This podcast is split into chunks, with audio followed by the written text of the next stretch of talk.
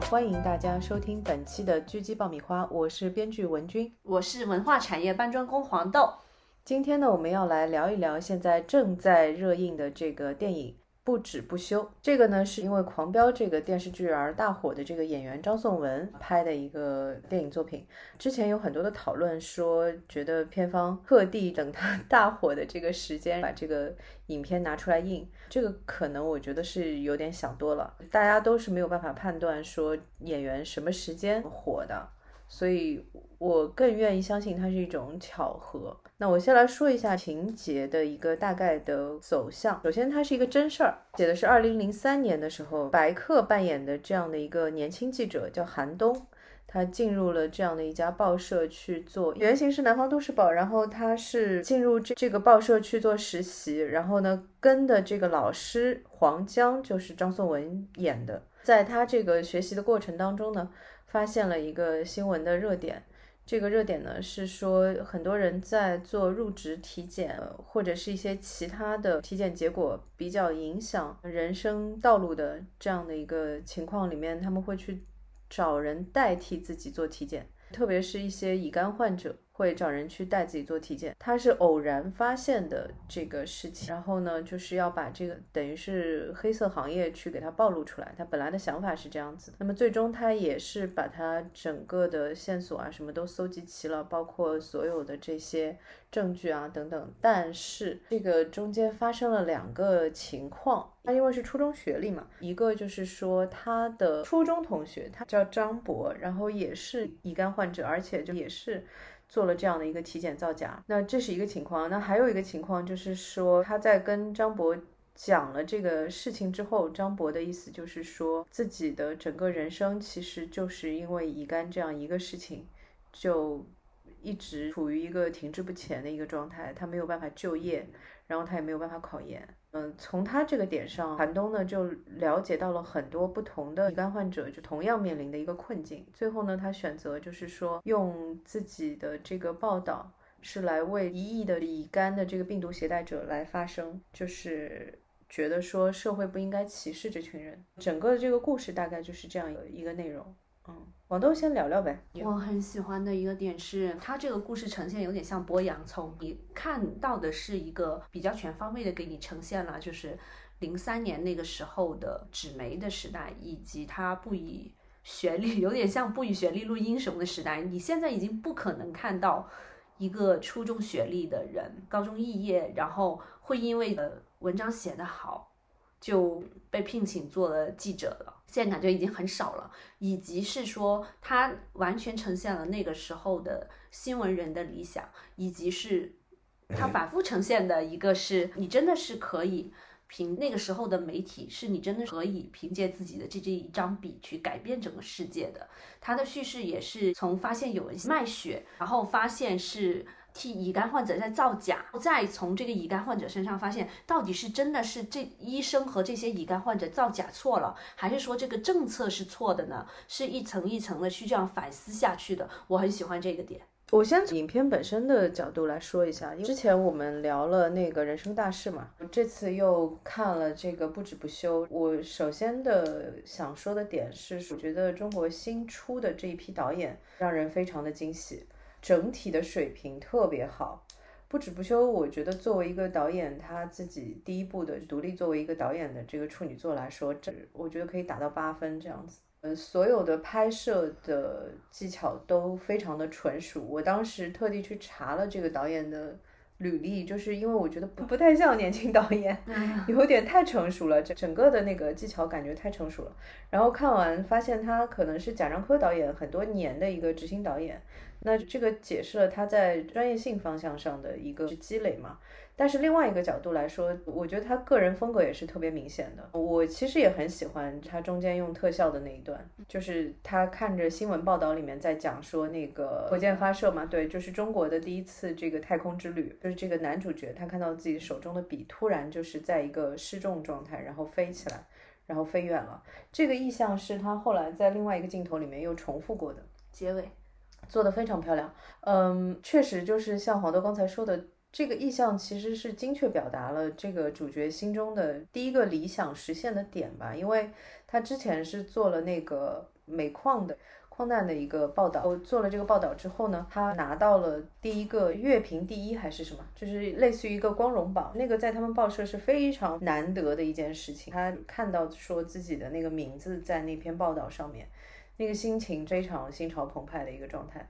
然后再一次，他看到自己的肝的患者所受到的不公平待遇的这个报道登上了这个报纸的头版头条嘛，嗯。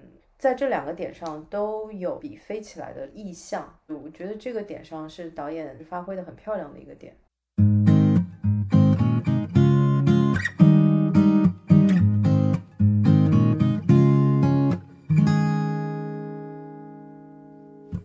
再回过来讲这个故事，我觉得整个的叙事也非常的成熟。他先用了一个新闻报道的事件作为一个前面的影子吧，交代就是说。他们这个行业的危险性，我其实不太想说这个点，因为实在是让人很无语的一个地方。就其实呢，我个人觉得导演他的理想主义的这个倾向性是很明显的，因为我在看《不止不休》之后呢，我去看了一个本身也是媒体人，然后也是原型的这个角色的报社的同事，有在写说，其实不像这个影片表达的所有的这些矿难的。出事故这些工人的家属是那样的一个状态的，很多的家属拿了钱之后，他们甚至于是跟记者的关系是非常非常的敌视的，他们担心记者的报道会影响他们拿到这个钱，真的就是人性非常黑暗的那种感觉，和他的电影的表达就不太一样。我很喜欢他的这种理想主义，说实话。非常喜欢这种理想主义的这种倾向性。如果不说是真的事件的话，我甚至于会觉得他本来是要揭露这样的一个地下的行业，这种其实是违法的这种做法。他本来是要揭露这个的，然后最后他顶着所有的压力，他不但没有去揭露，然后导致他们报社丢了一个大的新闻嘛，被其他的报社爆爆出来了。之外，他还就是换了一个立场，他去为他们发声，而且报纸还给他完整放在头版上面，太像一个编的故事了。但是他是真的。对，无比的理想主义，特别好。那个时候真的是纸媒，我们是见证过纸媒的黄金时代的。那是你，我没有。那个时候，你想想看，嗯，每一年的新年南方周末的新年刊词，都会引发所有人的去思考、去传、去转载、去各种反复的传呃转发传达。嗯，那个时候。创立澎湃新闻的人也是说永远热血澎湃，他是用这样的词来来创立澎湃的嘛？那是很多可能现在看之后，豆瓣豆瓣去评论说没有办法去理解某一块，或者是说给给这部戏某一块非常低分的呃观众可能没有体验体现过的。那个时候我们是真的相信记者是一个真的非常崇高的行业。这个其实让我想起一个不算直接相关，但是。很有意思的一个地方就是 stay stay hungry stay foolish quote 那个 quote 不是乔布斯自己的，它是有一本杂志，这本杂志的最终一期最终版的封底上面写着 stay hungry stay foolish。它的开始点就是大家现在所应用到的所有的苹果这些美学的点的最初点其实是。在出版行业 有没有很神奇？嗯，是因为他大学的时候发现排版这个专业他很喜欢，然后他后来就转去读这个专业了。他不是还去学字体之类的吗？对。再说回到这个媒体的这个问题，因为我是没有这种感受的，就我没有在任何的媒体工作过。但是作为一个单纯的读者，就是接收者来说，其实是确实有这样的一个被动的看着纸媒。走过的这个过程的感觉，其实我不太理解的是另外一个点，我觉得大众依然是需要这个东西的，特别是我在看这个电影的时候的感受是这个样子的，我们依然是需要这种发生，这种就是说去从不一样的视角去看一些事情，然后去把真实的情况报道出来，我们依然是需要这些东西，特别是大群体的人，我觉得都是需要这个东西的。我觉得自媒体最大的问题就是说。没有客观公正性，我觉得这是一个很大的问题。这个要说到另外一个我很喜欢的剧，就是《Newsroom》，新闻编辑室 newsroom 的那一段，那个主播他在一个大学的活动现场突然爆发了，然后说了一段独白嘛，那个是第一集的开头。因为我本身对那个编剧也很熟，对那个演员也很熟，这那一段我几乎是可以背得下来的一个状态。他的那个很有趣的点就是，整个这个三季的 newsroom 其实都在说这个问题，是什么问题呢？就是他觉得他们的新闻行业已经完全的娱乐化了。嗯，那么我觉得其实自媒体的大量的出现和就是说传统媒体所受到的冲击，从很大程度上其实就是这个问题。因为在那个剧里面，他也是说到同样的问题，他说要求那些真正的严肃新闻的报道者。去和像我这样的人去听的话，几乎是没有胜算的。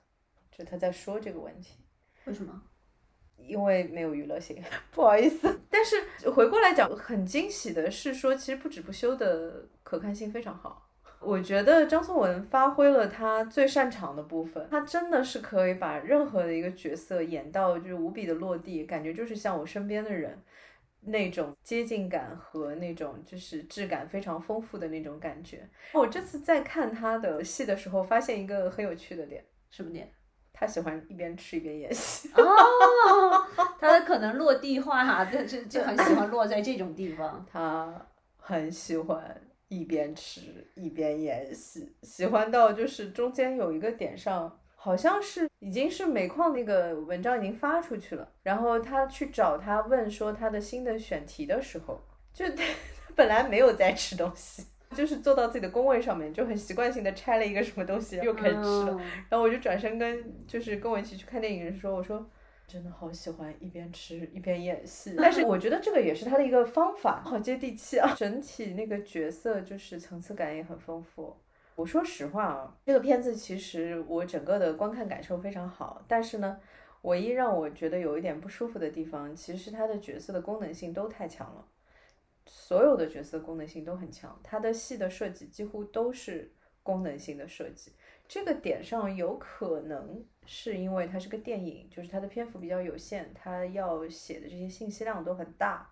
包括他要能够讲清楚，其实乙肝携带者是在服药的情况下其实是没有传染性的，等等，就是他要讲清楚所有的这些概念的东西，他可能已经没有什么篇幅剩下来了。嗯，但是如果你真的就是从角色的剧作本身去分析的话，所有这对角色都是很功能性的。嗯，我其实当时是你你在说那个时候，我我有点想补充的一个点是说。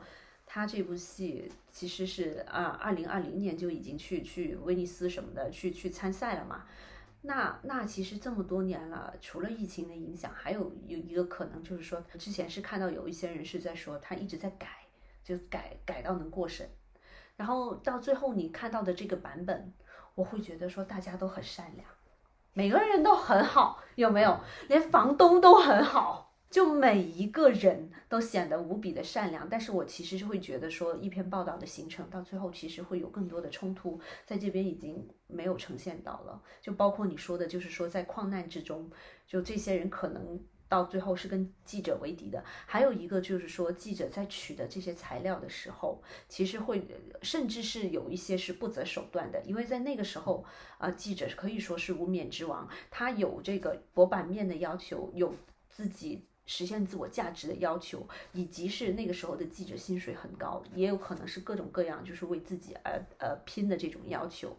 所以，所以那个时候，你可以在矿难的时候，就可以看到他们很灵活的动用各种手段去去偷听、去去录音、去呃假装自己是去收买那个酒酒店的那个小小宾馆的老板，去进入到那个煤矿之中，各种各样的手段。你你去看这种的时候，会觉得说很有意思，但是同同时又会发现说有很多东西，他们其实已经游走在各个边界之中了。其实这一块也很迷人，只是没有很很细说。我觉得这个和就是本身的就是导演啊，就是编剧的他的就是理想化是很有关系的。因为呃这个问题其实和 Aaron Sorkin 的问题是一样的，就是 Newsroom 的那个编剧嘛，就他一直觉得自己的写作过于浪漫。他写反派写写写，这个人就变好了。这不就是我们吗？我们彪哥。反正就是第一季的反派，基本上到了第三季都是站在好人这边。这这不是虐观众吗？观众会应应该会爱上吧？这就是在让观众变得很爱他。这这个问题，我我想给你提一个很有趣的点，就是他的写作是真的就是完全的过度理想化的东西吗？我那个时候有一个制片朋友问过我这个问题，说你觉得他的剧为什么会那么受欢迎？包括他的电影为什么会那么受欢迎？因为他拿了无数的奖嘛。我说是因为所有的观众都想生活在那个世界里面啊，是你这样说回又回到不局不休了，就是在那个世界，我我觉得我也是愿意生活在那里的。是的，你你会发现每个人都都是很好，就是至少他都找得到他们善良的那个面。对，是的，嗯，就包括像那个姚主任，他为什么会愿意开那个口子，也是因为就是说小姑娘说想上幼儿园，对。突然间被这些心软掉，整个片里面没有反派。对，是的，是的，而且其实他到那个就是说叩问那一块，就截然戛然而止了。你可以是用这部戏里面说记者只是记录事实，已经没有你不能做更多事情了。对，我在我在看这个片的时候，我就在想，就是因为导演的拍摄手法也很纯熟嘛，嗯，但是你是能够看得出来，就是说他的那种镜头就是。他用的还是很写实的一些，就是风格。我当时在思考，原来在做一些剧本分析的时候，我会很喜欢拿聚焦那个电影。有一年拿了奥斯卡奖了，Spotlight。我会很喜欢拿聚焦那个电影和怀疑那个电影来做对比，就是来讲一个影片的叙事风格的问题。聚焦那个电影，它讲的就是一个新闻工作。行业聚焦那组人，就当时把波士顿的天主教的神父虐童的事件爆出来的那个媒体嘛，然后他用的就是完整的，都是用这种纪实手法拍的。它的整个叙事就很冷静，没有情感，对，几乎不带任何的情感，非常的纪实。那这个是贴合它切进去的这个切口，就那怀疑呢，其实说的是同一个事情，他说的也是当时这个最大的这个丑闻嘛，但是他用的是一个非常私人的一个角度来写的嘛，他写的是一个修女怀疑一个神父。是因为之前有过虐童的行为，然后调到他们这个教区来的，其实是有一点点心理层面悬疑的感觉的这样的一个情节的推进，很有趣。它讲的是一个事儿，但是用了两种截然不同的手法，然后两种完全不同的切口。我当时就在想，不止不休，他的这种新闻质感其实没有那么强，比较私人，他其实就是寒冬的视角，对。他很有趣的，他用了一个其实是聚焦那样的一个行业的切口，但是呢，他用的又是怀疑的那种叙事，所以你到最后你就会看到说，我们想起的是说我是可以改变世界的，出现了一些啊人定胜天的一些快乐，就是快乐和幻觉。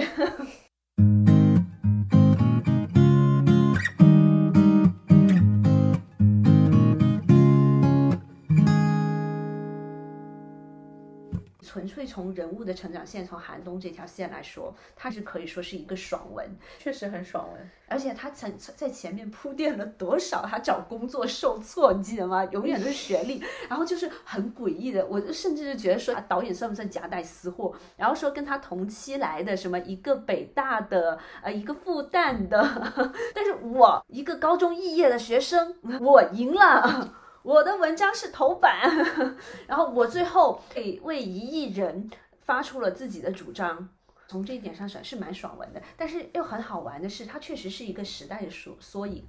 那个时代就是不与出出论英雄，他就是你能做到，那那就是你的。我说一句啊，呃，哪个时代都不以出身论英雄，任何的时代都不是以出身论英雄的。但是这个事情永远是说时机的问题。他如果当时没有在 BBS 上面遇到黄江，为什么大家会有的时候会相信一些超自然玄学吗？对，就是因为实在太巧了嘛。嗯，它巧到了一定程度，你就觉得这这是什么几亿分之一的可能性，竟然会发生。当然，这个我们就不展开探讨了，因为也没有任何的探讨的可能性，就是我们也不可能找到它背后的规律。但是我想说的点，其实就是有没有更困难。就是在现在的年代，成为一个好的记者，成为一个好的媒体人，有没有更困难？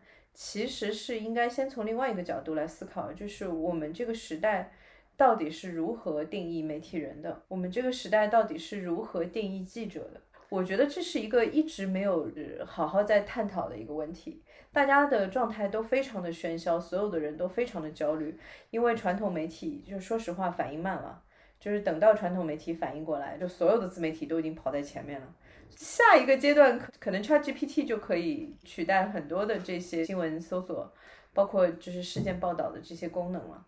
那这个中间，其实我觉得不止不休，在现在这个点上的意义，恰恰是在于此。寒冬做的这件事情，不是任何的 AI 能够取代的。嗯，而且你去看，有的时候传统媒体它跑得慢，是因为它需要核实。啊，是的，是的，是的，是的。就之之前信源的问题嘛。对你像之前安倍晋三被刺嘛，越传统越在乎新闻真实性的时候，他们就会。不摁着不发，是等医生真的宣布安倍晋三死亡之后，他们才会发安倍晋三死亡。而在这之前，所有的自媒体就已经在争先恐后的说啊，有消息说叉叉叉说他他死啊，他死啊，就是这样的情况。当年传统媒体安身立命的地方，在在这个发展过迅速的时代，有的时候反而有可能拖他后腿了。但是这又是他需要坚持的地方。这个实在话题太大了。但是在现在再来看，为什么导演会在？这个点上做这个故事，首先我很期待更多的这种非常理想主义的叙事的人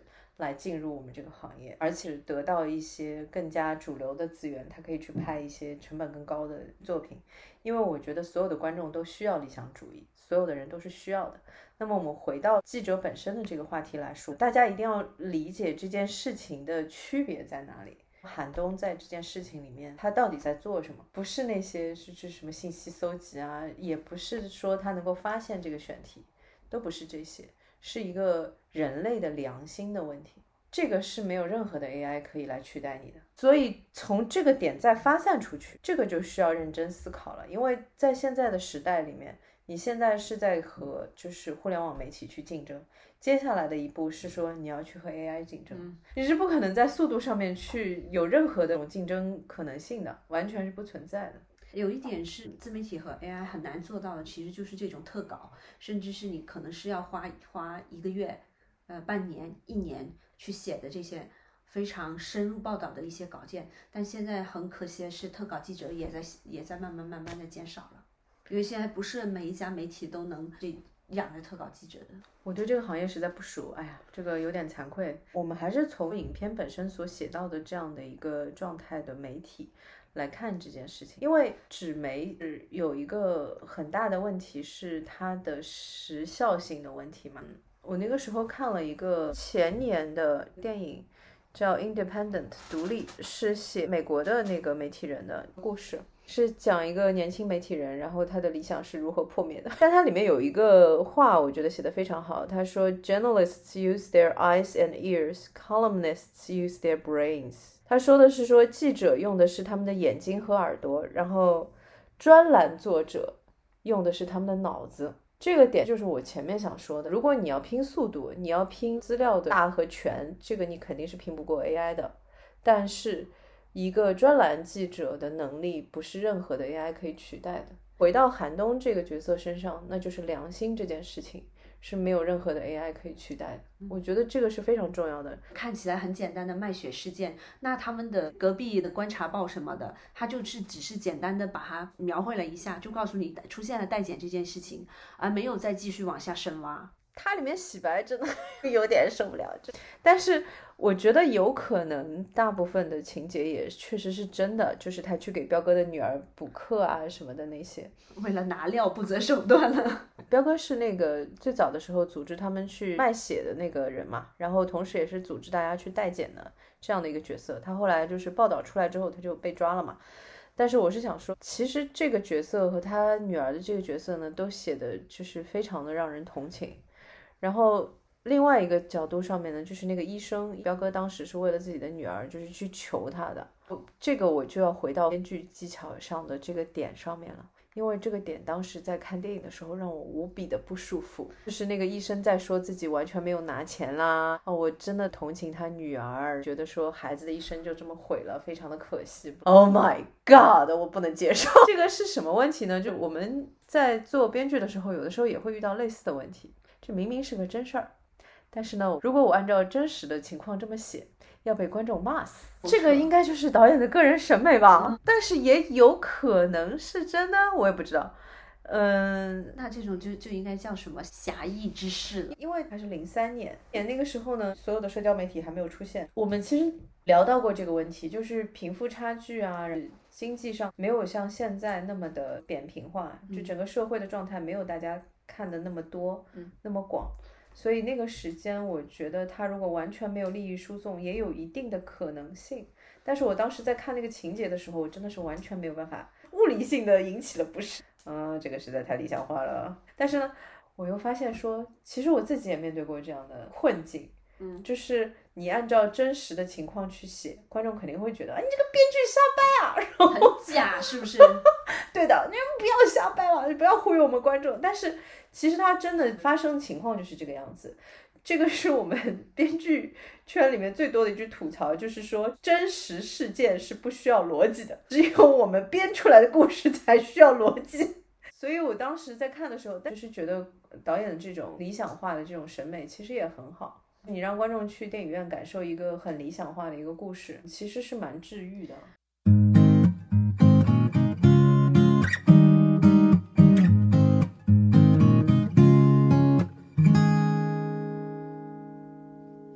这部戏其实是导演在向你倾诉他自己的主张，或者是诉说他自己的一个理想的理念。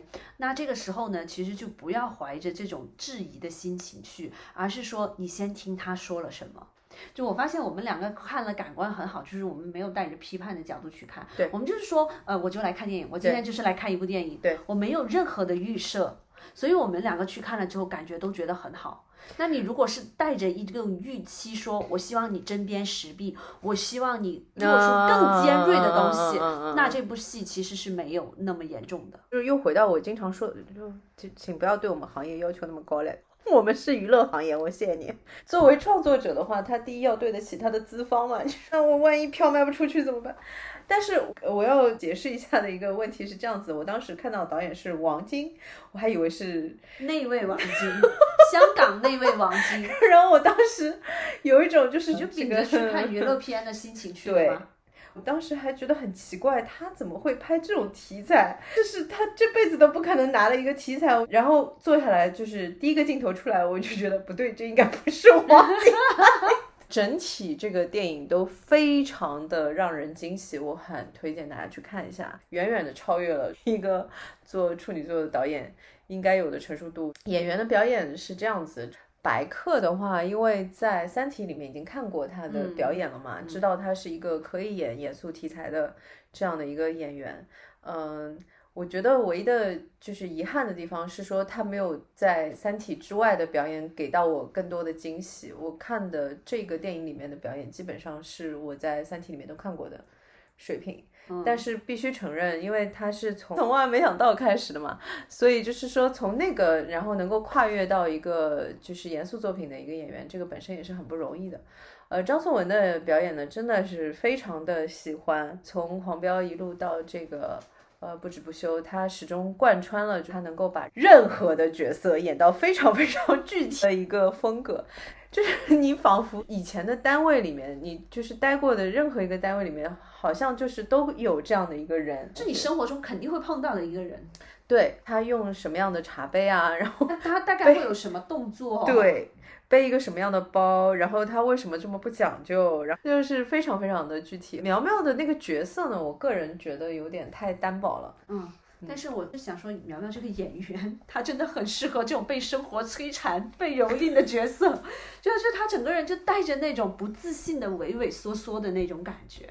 这还好吧？真的吗？我就总觉得他，他真的长得一副受气的脸，就觉得说这种角色可能很适合他，只是说在这部戏里面，他这个角色是没有什么发挥空间的，或者是说这部戏里面所有的女性角色都没有什么空间。那这个话就是我觉得说的稍微实诚一点，所有的角色都偏就是功能化。说实话，因为这个就是前面说的那个问题，就是其实没有给他们太多的这种私人的情感层面的戏的发挥，基本上他百分之。八十的戏都是在报社或者是他在那个调查嘛，嗯，只剩下了大概百分之不到百分之二十的戏量是那些就是跟女朋友的戏啊，包括他们跑到那个呃张颂文的那个角色家里面，就是有秦海璐演他的老婆嘛，就是那些戏，呃，除了这个很少量很少量的这种私人情感的这种戏。基本上全是要么报社，要么就，所以我觉得是很不容易的，就是能把整个的质感还是做的很贴地，其实就挺不容易的。所以这部电影会会更偏向一个个人风格很突出的电影，这个人物全部都是为导演阐述理念而服务的，对吧？这个话听着不像夸导演，那倒只只能说是人物这一块，他他没有做出很多的贡献，只，但是这部戏的完整度是。是真的没问题的，就是像我这种很喜欢抠框架，主要有一个坑他没填上，我就会崩溃的人，就看完了之后说，嗯，还挺丝滑的，就完全没有漏掉哪一块，或然后他结尾收的也是刚刚好。这个戏其实我突然觉得它的整个就是故事的风格有一点点像 Snowden 的那个电影，嗯，就是这是一个真实发生的事情嘛，所以它是有原型的嘛。所以我突然觉得有可能啊，就是很多的这种事件性的东西，就是完全去采访来的，嗯，就他可能就是基于实际发生的一个状态去写的。这是为什么会觉得说人好像都有一点点功能性，因为你其实没有去设计它，啊，就是直接把套用原型就来了。对，就是说没有太多的设计的东西，大部分是它实际发生的这个过程，就是这个过程，然后你就是把这个过程相对的戏剧化。去去呈现出来，但是你是没有加东西进去的，反而是你虚构的人物和虚构的事情，你要拼命的去想逻辑、想人物动机，是这个意思吧？就是我们至少会做些铺垫了，反而这种会想很多，但是现实中的人我就套用就结束了。对他肯定还是会有呃戏剧化的部分。但是我觉得它最大的处理应该就是在前后的两个新闻事件，就是前面是那个矿难，后面是那个乙肝，它最多的设计应该就是在这种的选取上面。嗯，我觉得这个选取是很成功的，就是没有什么废话的部分，然后情节也非常的紧凑，而且选的那个时间点也很好。嗯，而且我觉得杨利伟那个真的是神来之笔啊，那个真的是呃虚实之间的那种感觉很好。那个真的是神来之笔，因为他那个时间点也是正好契合嘛。那个就肯定不会是说他真的就是有在报社看过这样的一个新闻报道，那个就肯定是写出来的了，导演的一个叙事的一个设计嘛。对，这这是非常有灵性的一个设计啊，那个真的确实神来之笔，那个我很喜欢。而且有有一个很好的讽刺点，就是说，或者是说整个故事的一个另外一个思考的点，就是说，中国人都已经上太空了，但是导致乙肝携带者被歧视的那个规定是八九十年代定下来的。我们的时代在进步，或者是说那个科技在进步，但是这些条条框框没有在进步。条条框框永远是滞后的。对，所以到到最后，他真的那只一直在失去动力的笔之后，把这件事情给改变了之后，就还挺好的。唉，文人真的矫情，就是理工科的人改变世界最多，发明个空调，是吧？啊呀，是，嗯，好的。我们当时其实，在那个点上就已经有想要去查新闻了，在那个点上就已经有想要去查新闻了，因为这个事情是这样子的，首先就是这个事件肯定要先先发生。然后才会有法治层面的东西，法治层面的东西通常都是滞后的。嗯，但是问题是大众的这个 观念是更滞后的，好吗？是，就是我们在看这个电影的时候，我们也不知道国家现在的规定到底是什么，然后去查了之后才发现，零零几年就改了，就这个事情，事情就已经改了。呃，可可是我们到现在也不知道呀。但是现在确实是体检什么的没有，而且我我们到现在像我这种中老年妇女是吧？就是我就是零三年毕业的，我们那个时候毕业的那个就是就职的那个体检还是有就是乙肝的啊，那个时候还早嘛。但是你看我毫无概念，就是因为我不是后面体检的，所以我就毫无概念了，就是这个东西是不是强制要体检的，完全没有概念。然后就是看完电影赶紧查，赶紧查，赶紧查。所以现在到底是什么情况？哦，好的，就是比大众观念还是要 体检。可见我那个时候没有订阅南方都市。那个时候真的南方系媒体真的很很厉害的，觉得其实南方应该要卷土重来才行。所有的这些就是真正，就这个可能是题外话了，但是我是真的这么觉得的。我觉得如果媒体人觉得，呃，所有的读者或者说大众其实是需要这些东西的，那不要坐在那里抱怨。这个是我我有两句就是那个 Aaron Sorkin 那个时候经常用的台词，一句是说 Never think that a few good men cannot change the world because that's the only way。嗯。就是一个是说，不要觉得一小撮好人没有办法改变这个世界，这个世界永远是被他们改变的。嗯，这是第一句话。第二句话是说，History are made by those who showed up。历史是被在场的人改变的。就是不要觉得说啊，现在读者都已经不看我们了，所以我就不写了。微博上面有一个这样的博主，他只发钟声。在整点的时候发当当当当当，我要说的是，是这种微博都有人关注好吗？如果就是依然是以这样的一个行业标准，依然是以这样的一个质量去做所有的报道，一定会有人来关注你的。读者都不傻的，嗯嗯，大众也是需要这个东西，大家本身就是有这样的一个需求的。那你不去占用他的时间，那他的时间就用来看无聊小视频去了。就大家还是要打起精神来。但这这也好难讲，是鸡生蛋还是蛋生鸡？就是说，现在记者的待遇和待遇和收入，还有社会地位，其实都远远不如当年。当年可能真的就是一个天时地利人和吧，记者有很高的收入，有很好的社会名望，而且他他真的是他一篇文章能影响千千万万的人。那其实我想说的是另外一个点了，就是你的良心是什么？就是你是为了就是说那些，所以才做记者的呢，还是？说只是因为某种社会责任感，因为 newsroom 里面其实在反复聊这个问题，我觉得不止不休里面也在聊这个问题，因为最后寒冬那篇报道报出去的时候，他都已经不是那个报社的记者了，嗯。嗯，而且就是说他因为没有就是前面那个报道他去撤回了，导致他失去了这份工作，导致他失去了他租的房子，总算苗苗演的那个女朋友没有放弃，但是。就是已经到了说两个人只能睡在火车站里面，然后他整个的报道是在火车站的网吧写完的，所以就是说你是为什么做这件事情的？嗯，这个一定要想清楚。而且在他做的时候，他其实是不知道这篇报道会不会被发出去的，他只是说对他要把这件事情做完，受到了感召或者是自己良心是的，是的。所以我觉得就是这样。如果你觉得有人需要你。那你就应该做这件事情，而不是说大家应该来就是认同我啊，或者是这个都是之后的事情。嗯嗯。然后还有一个观点是这样子的，就是其实像不止不休这样的电影非常的重要，也非常的必要的点是说，它一方面它给我们科普了乙肝乙肝这个问题，另外一方面是说。其实他也在给我们科普记者的这个问题嘛，就是严肃媒体的这个问题，记者的操守应该在哪里的这个问题，包括就是那个时候说，其实《流浪地球》帮到了很多就是写科幻作品的人，我觉得是应该有更多的作品来写这一块。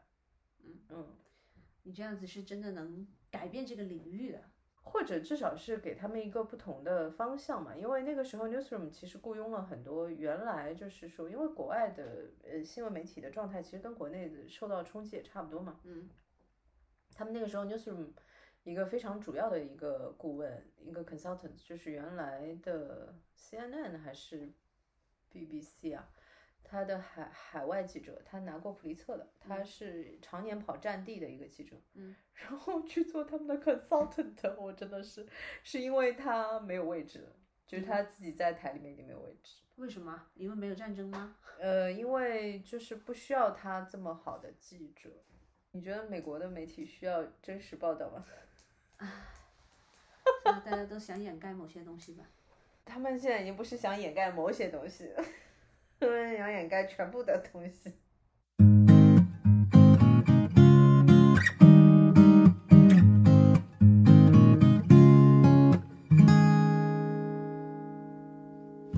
要说一下喜欢的角色吗？没有吧？角色都这么扁平，我只是很喜欢彪哥这这个而已。只要我看到中段的时候，我很希望彪哥去寻仇，你知道吗？因为我我觉得这这是记记者会经历的一样东西，就是说你你把这件事情披露了之后，他会找你去寻仇的，可最后变成是一个很好很好的人。对，可是我其实觉得真实啊，其实真的不是像大家以为的，就是有这么。夸张，就是这些人都是禽兽，就是真的没有这么夸张。而且从一开始我就知道彪哥是一个 坏里带好的人，就是因为，呃，他他拉人拉去之后，他是可能是知道那些人就是长着一张麻木的脸，他缺钱，他会拉那批人。然后韩东一开始的时候，彪哥就没选上他，然后是韩东死皮赖脸说我缺钱，讲了很多次这种缺钱的辅助之后，彪哥才拉他进去了。结果没想到引狼入室，对，从这一点上来说，其实韩东是背叛了表哥的，背叛了他的信任。其实我会有点不太舒服的点，其实真的就是在这个点上，他去给他女儿补课嘛。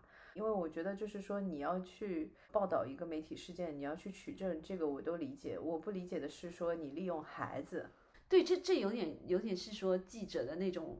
游走于灰色地带有点有点过分了。说实话，就是我觉得这个是有点说对于人性的底线到底在哪里的一个问题。但是我觉得可能就是做记者，他们可能真的是需要这样的一个就是取证的一个方式吧，因为他不像警方啊什么的，他可能有其他渠道嘛。嗯，无所不用其极嘛。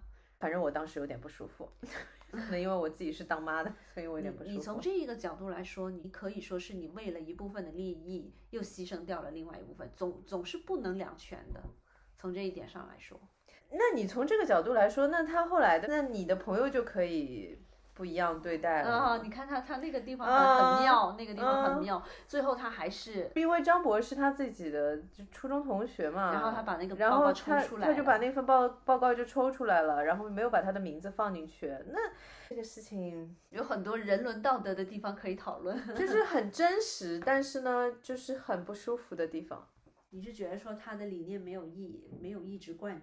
贯彻下去，他的理念比较灵活，这也可以，这是取决于就是人家跟他的关系的远近，其实就是没有原则。但是呢，因为他是个记者，他不是就是法律工作人员，这个点上我觉得我是可以接受的。嗯，就如果是他是法律工作人员，你可能就掀桌子是吧？法律工作人员这个就是有问题的呀，嗯，因为。如果你是法律标准的话，那就真的是应该是人人平等的，而不是说，因为我跟他熟一点，我给他判刑判少点，这肯定不对的。嗯嗯，但是他是个新闻记者嘛，我可以接受吧，只能这么说，但是是不太舒服的，嗯，内心咯噔那种。嗯，还有还有这部戏我很喜欢的就是说是那个质感。它那个质感是有回到二零零三年的质感的，就那那些人穿的穿着的衣服，然后那种北京很破烂的小巷，有没有？有没有？这个片其实取景最大的难点是在这里，嗯，就是因为它是后来拍的嘛，嗯，但是他拍的是零三年嘛，他其实就是可选择的余地很小，因为就是北京很多的标志性建筑其实都已经造起来了嘛，那个时候。然后你镜头很很难嘛，你要带到的呀。反正就是，呃，他当时我听说是取景很大的难点都是在这个点上，因为时代感的问题。但是我觉得他整个时代感真的是做的很漂亮。对，那那个手机，然后还有还有就是他租的那个房子，就有点像地下室的那种房子，好可怕。啊，真的是可怕。那那但是那个时候真的就有那么多人去北京逐梦的感觉。哦，还有他女朋友哦，那个那个你记得吗？他们就是漏水，然后他们就一直拿东西顶顶顶顶顶，然后把那个水拿拿桶接，然后那个桶还是那种就是橡胶桶还是什么桶？对，北京真的，还是零三年可能住的都有点朴素吧。报社的质感也很好，那个报社的整个的那个内景的质感也很好。都会看到那个那种当时的氛围，大家真的会因为一个一个选题而吵起，但但那个时候真的会比较，就是大家纯粹是是那种很认真的工作，或者是很很激情的在在做这件事情。现在感觉大家好像无论什么工种，现在大家都变得有点社畜，很劲儿的那种燃烧的那种感觉。我我现在很少在公司或者是说在那些地方感受到了。报社其实应该够呛吧，但是自媒体应该还是有的吧，就是一些从传统媒体过来的一些自媒体应该还是有的。嗯反正我那个时候有一个主编的朋友，蛮有趣的。他说他那个时候有的报道，他觉得可能会有问题，就是就检查是先写好的，万一万一就是领导觉得不对，马上检查递上去，太好笑了，那个还蛮可爱的。嗯，哎，最近几年真的也还好啊。最近几年有什么特别要抢新闻的点吗？没有什么。